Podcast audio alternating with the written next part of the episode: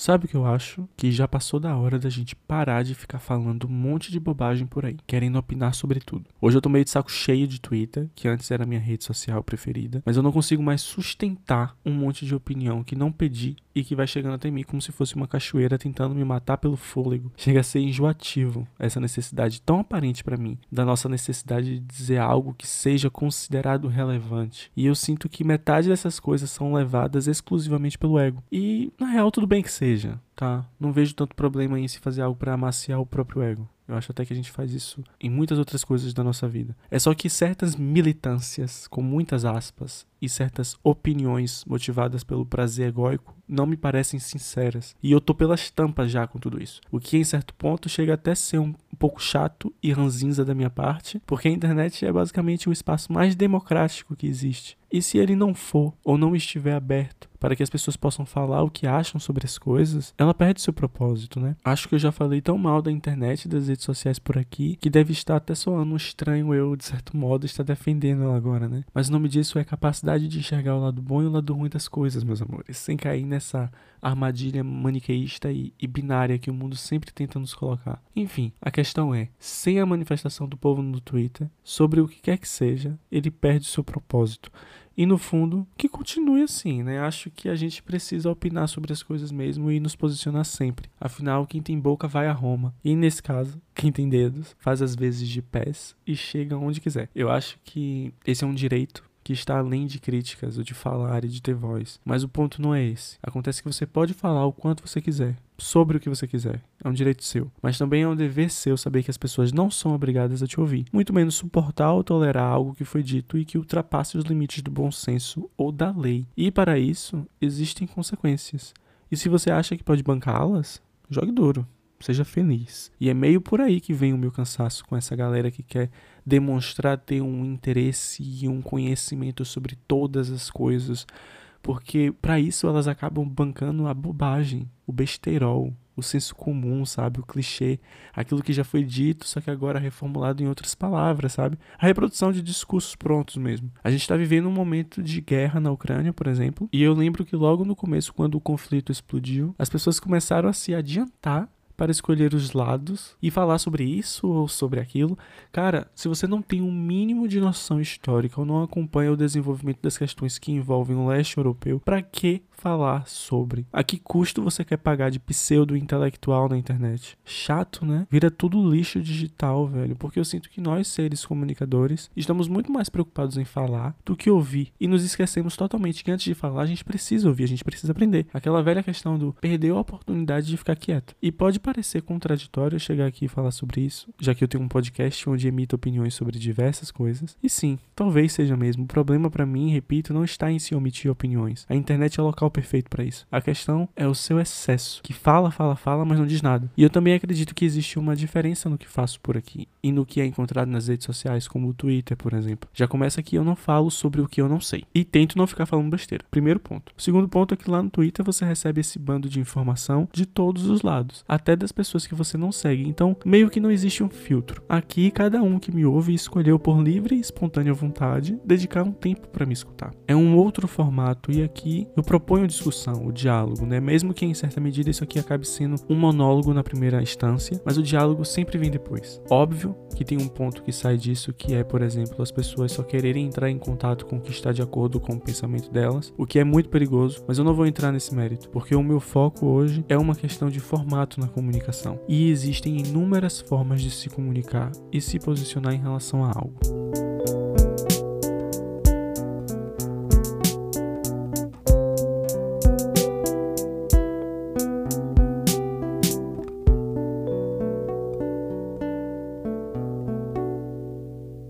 Esses dias eu tava pensando sobre umas coisas doidas e me fazendo umas perguntas sem pé nem cabeça, com o único propósito de não ter propósito.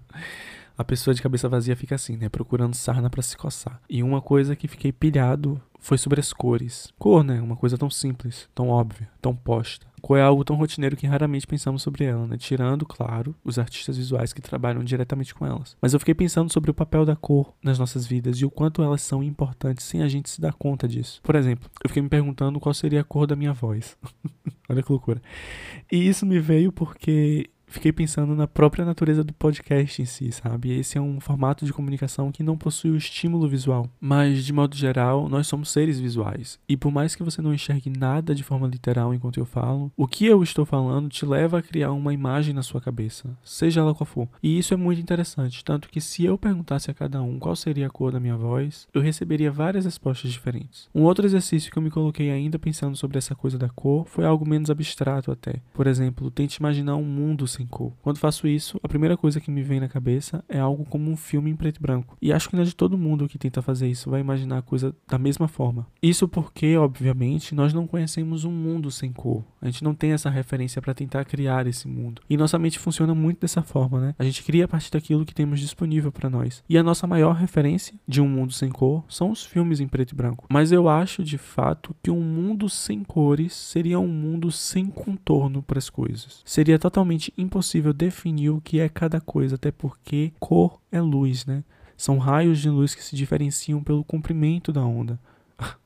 Olha só, a pessoa colocando conhecimento de física do ensino médio em prática. Quem diria? Mas aí, quando a gente pensa dessa forma, vem outro questionamento que é: então a ausência de cor é a ausência de luz? E eu acho que a resposta é sim. Por isso que sem cor as coisas perdem a forma. E isso é muito estranho, né? Pensar que uma coisa tão banal é o que define o mundo como conhecemos. Mas a verdade é que não se trata de uma coisa banal, né? Muito pelo contrário. Mas agora pense num mundo onde a cor das coisas fossem diferentes, não fossem do jeito que a conhecemos e que tudo mudasse de uma hora para outra. Seria como ter que reaprender sobre o mundo tudo de novo, né? Uma das primeiras coisas que aprendemos quando vamos para a escola é sobre a cor porque esse é o nosso primeiro estímulo como referência para as outras coisas. E a primeira forma que aprendemos de diferenciar e identificar tudo. Uma parte do ensino muito importante, inclusive. Então a gente pega papel e lápis de cor e começa a desenhar o sol amarelo, a grama verde, o vestido rosa da mãe, a camisa azul do pai. E se a definição desses símbolos mudam da noite para o dia e o sol, por exemplo, passa a ser marrom e o vestido da mãe passa a ser azul e a camisa do pai passa a ser rosa? Conseguem entender que essa se torna uma questão e o mundo começa a ficar esquisito? E que existe a necessidade de se reaprender e reconhecer e atualizar as nossas noções de mundo? Pois é. E é aí que, na minha opinião, existe um ponto de crítica no ensino, porque eu estou falando de cor, mas essa é a camada superficial da coisa. A gente estuda que a cor do céu é azul e do asfalto é cinza, como coisas postas, intransferíveis e invariáveis. E no fundo, para uma criança, a gente não está falando apenas de cor, a gente está falando de signo, né, de símbolo, de representação. O mundo ele é muito mais metafórico e profundo do que a gente pensa que é. Bem como o nosso entendimento e como nós captamos as coisas sem nem perceber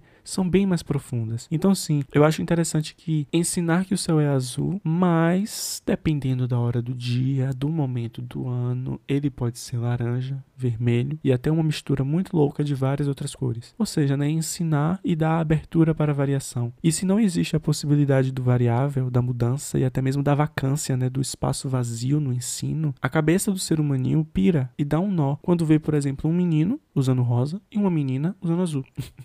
Damares, essa é diretamente para você. Eu acho até que o seu problema é educacional e intelectual, minha filha. Precisa voltar algumas muitas casas e recomeçar. Mas enfim, brincadeiras à parte. Isso acontece porque nós estamos falando de símbolos que comunicam. A bem da verdade é que tudo é comunicação. E isso, obviamente, não isenta a cor do seu poder de comunicar e dizer algo. Se convencionou que o rosa representa uma feminilidade, por isso mulheres devem usar. Tal qual se convencionou que o azul representa o universo masculino. Então homens é que têm que usar. Essas coisas se ligam na nossa cabecinha desde muito novo. E quando tudo se inverte ou se mistura, e cria algo novo, as coisas ficam confusas. Até porque o mundo não é tão binário quanto a gente gosta de fazer parecer que é. Não é tão azul ou rosa. Judith Butler deve estar orgulhosíssima de mim agora. Mas, obviamente, essa é uma questão muito mais profunda que ultrapassa essa discussão menino usa azul e menina usa rosa. Até porque são inúmeros os símbolos que vão além da cor, que dizem e que comunicam feminilidade ou masculinidade. E a importância de se reverter essas coisas já estabelecidas está justamente nesse movimento de lembrar que nós não somos estanques, nós somos água corrente, estamos transitando e as coisas por elas mesmas não significam nada se a nossa linguagem não atribuir significado. O cerne da coisa está na linguagem, né, na comunicação. E a nossa comunicação, em certo ponto, é falha, equivocada, preconceituosa, excludente, racista, LGBTfóbica, e etc, etc, etc. Todas essas coisas aí. Se a gente pensa no objeto por ele mesmo, desconectado da linguagem, que que resta dele? O rosa nada mais é que o rosa em si. O azul não é nada mais do que o azul em si. Esses dias eu até tive uma conversa comigo sobre esse assunto, né? Ela tava me dizendo que achava que todos os problemas de relacionamentos interpessoais existiam porque existia comunicação. Ela disse que se as pessoas não se comunicassem, não falassem umas com as outras, não existiria problemas e todo mundo seria feliz para sempre. Aquilo me pareceu até um pouco reducionista, então eu acabei provocando ela dizendo que se não existisse comunicação, o que abre um parêntese aqui é uma coisa quase impossível de se acontecer. Mas enfim, se não existisse comunicação, ela ainda assim iria existir.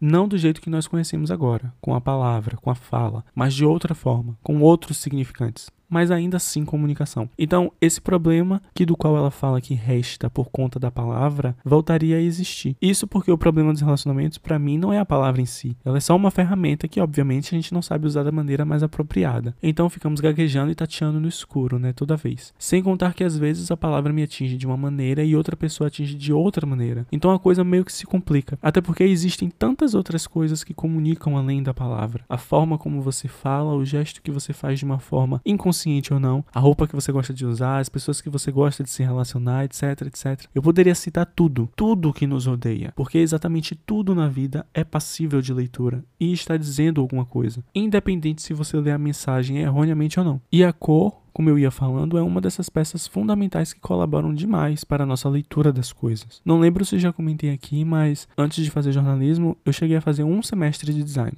Só um semestre mesmo. Depois eu peguei meu banquinho e saí de mansinho. Várias questões envolvidas. Mas não me arrependo de ter feito principalmente porque eu ainda estava dentro do universo da comunicação. Então, o que eu aprendi nesse único semestre eu trago até hoje comigo. E uma das primeiras coisas que aprendi lá foi justamente sobre o papel determinante da cor nas coisas, principalmente nas peças gráficas. E é bom falar isso porque nós estamos em ano de eleição, né? E muito em breve vai pipocar de peças de comunicação dos mais diversos tipos. E repare que cada candidato, cada partido possui uma identidade específica. E na maioria das vezes, toda a identidade gira em torno de uma cor. O Partido Verde, por exemplo, é o mais óbvio de todos, né? Se não tivesse verde na identidade, seria até uma ofensa pessoal, para ser bem sincero.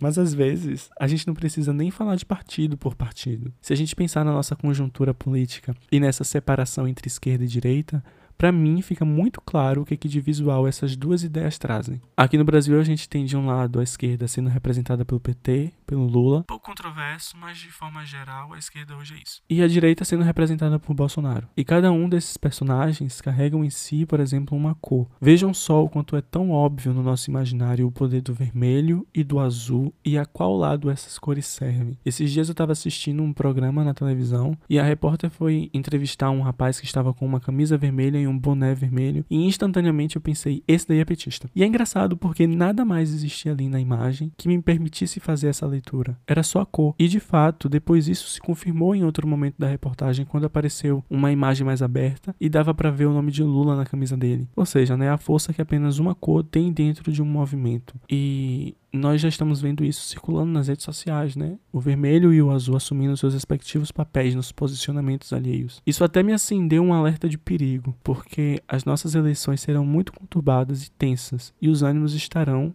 se já não estão, né, muito a flor da pele. Qualquer coisa vira motivo de agressão. E confesso que tenho medo do que pode acontecer, porque, por exemplo, vai que uma pessoa totalmente desavisada. Aliás, desavisada não, né? Vai que uma pessoa desligada e totalmente descolada da sua realidade decide sair na rua de vermelho e encontra um bolsonarista violento na rua e toma um tapa no meio da cara ou algo pior, né? Como um tiro. Pode até parecer exagero da minha parte, mas a gente sabe que não, né? Esse tipo de coisa pode realmente acontecer. A gente sabe que aqui o Brasil é um país onde a pior ficção é a melhor realidade. Então estamos com zero pessoas chocadas até o momento. Por isso que é interessante perceber que mesmo sem você ter a noção, você está comunicando algo. Mesmo calado, você está falando. As pessoas ao seu redor estão te percebendo e estão te lendo. Não é melhor então fazer isso de forma consciente? Esses últimos dias aí até rolou uma treta no mundo mágico dos bastidores das celebridades da Globo, porque a Juliette disse que ela como artista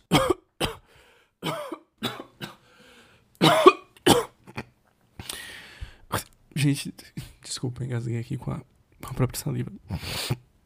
Mas enfim, ela disse que como artista, ela precisa se posicionar, principalmente por conta do alcance e reverberação que a voz dela tem. Isso ressoa no outro e ela tem consciência do seu papel como influenciadora e ela precisa pensar que tipo de influência ela está sendo. E ela está certíssima, vamos ser sinceros, né? Tem muitos artistas por aí que não fazem um mínimo, não dizem um ai. Eles estão no direito deles, é claro, de falarem e se manterem calados quando quiserem. Massa. Mas ao mesmo tempo, estão falhando como detentores de um certo poder que nem todo mundo tem, que é o de falar e de ser escutado, né? O poder de ser uma voz diferenciada. Eu sei que é complicado porque nós precisamos preservar o papel do artista enquanto ser humano, de ser livre e falar ou não falar sobre o que quiser. O papel do artista até para mim é apenas o de fazer arte, ponto final, mas também a gente precisa colocar na balança que muitos artistas se tornam celebridades. Duas coisas diferentes, inclusive, tá? Se tornam pessoas públicas. E diante do horror que nós estamos vivendo, você se manter calado significa que você é conivente com tudo. Então talvez seja melhor abrir a boca para somar no coro das vozes que lutam por algo que realmente vale a pena, né? Que é algo que foge de uma questão de ideologia, inclusive. É uma questão de vida, sabe? Eu, com toda certeza, iria preferir me posicionar, fosse como fosse, ao invés de segurar o peso da possibilidade de ser associado a essa corja toda aí estabelecida, entende? E, gente, é por isso que eu tô falando sobre posicionamento, porque existem tantas formas de fazer isso. Você não precisa subir num palanque ou pegar um megafone e sair gritando por aí de uma forma literal, sabe? Um gesto singelo já comunica e diz muito, e muitas vezes já é mais do que suficiente. Porque você parar para dizer que é contra ou a favor de algo da forma mais literal é muito básico, é demodé, é cafona. Existem tantas outras formas, tantos formatos que você pode se apropriar para repassar uma mensagem que lhe diz respeito. Existem tantos símbolos, tantas formas de se comunicar que vão além do preto e do branco, do sim ou do não, sabe? Acho que a gente pode sim. Na real, a gente deve agarrar essas possibilidades porque assim a gente torna as coisas mais interessantes e atraentes. Dá até vontade de opinar no Twitter. E claro, sempre sabendo do que você está falando, né? Porque falar por falar é a coisa mais vergonhosa que existe. E essas coisas são perceptíveis de longe. Isso empobrece demais as discussões. Sem contar que demonstra um desatino e uma desatenção generalizada, porque nós estamos deixando passar tanta coisa e tanto posicionamento bacana, porque eles não são literais do tipo, ah, Agora eu vou aqui compartilhar um card nas redes sociais que fala sobre a dizimação dos povos indígenas, porque essa é a melhor forma de dizer que sou contra. Desculpa quem faz, mas eu acho isso muito primário e inútil. Acho até que isso é banalizar a coisa toda. Eu fico incomodado porque você joga aqui um card contra os maus tratos dos animais e logo em seguida está compartilhando o almoço num restaurante bacana que você acabou de conhecer. Vocês não acham isso bizarro? Bem, eu acho.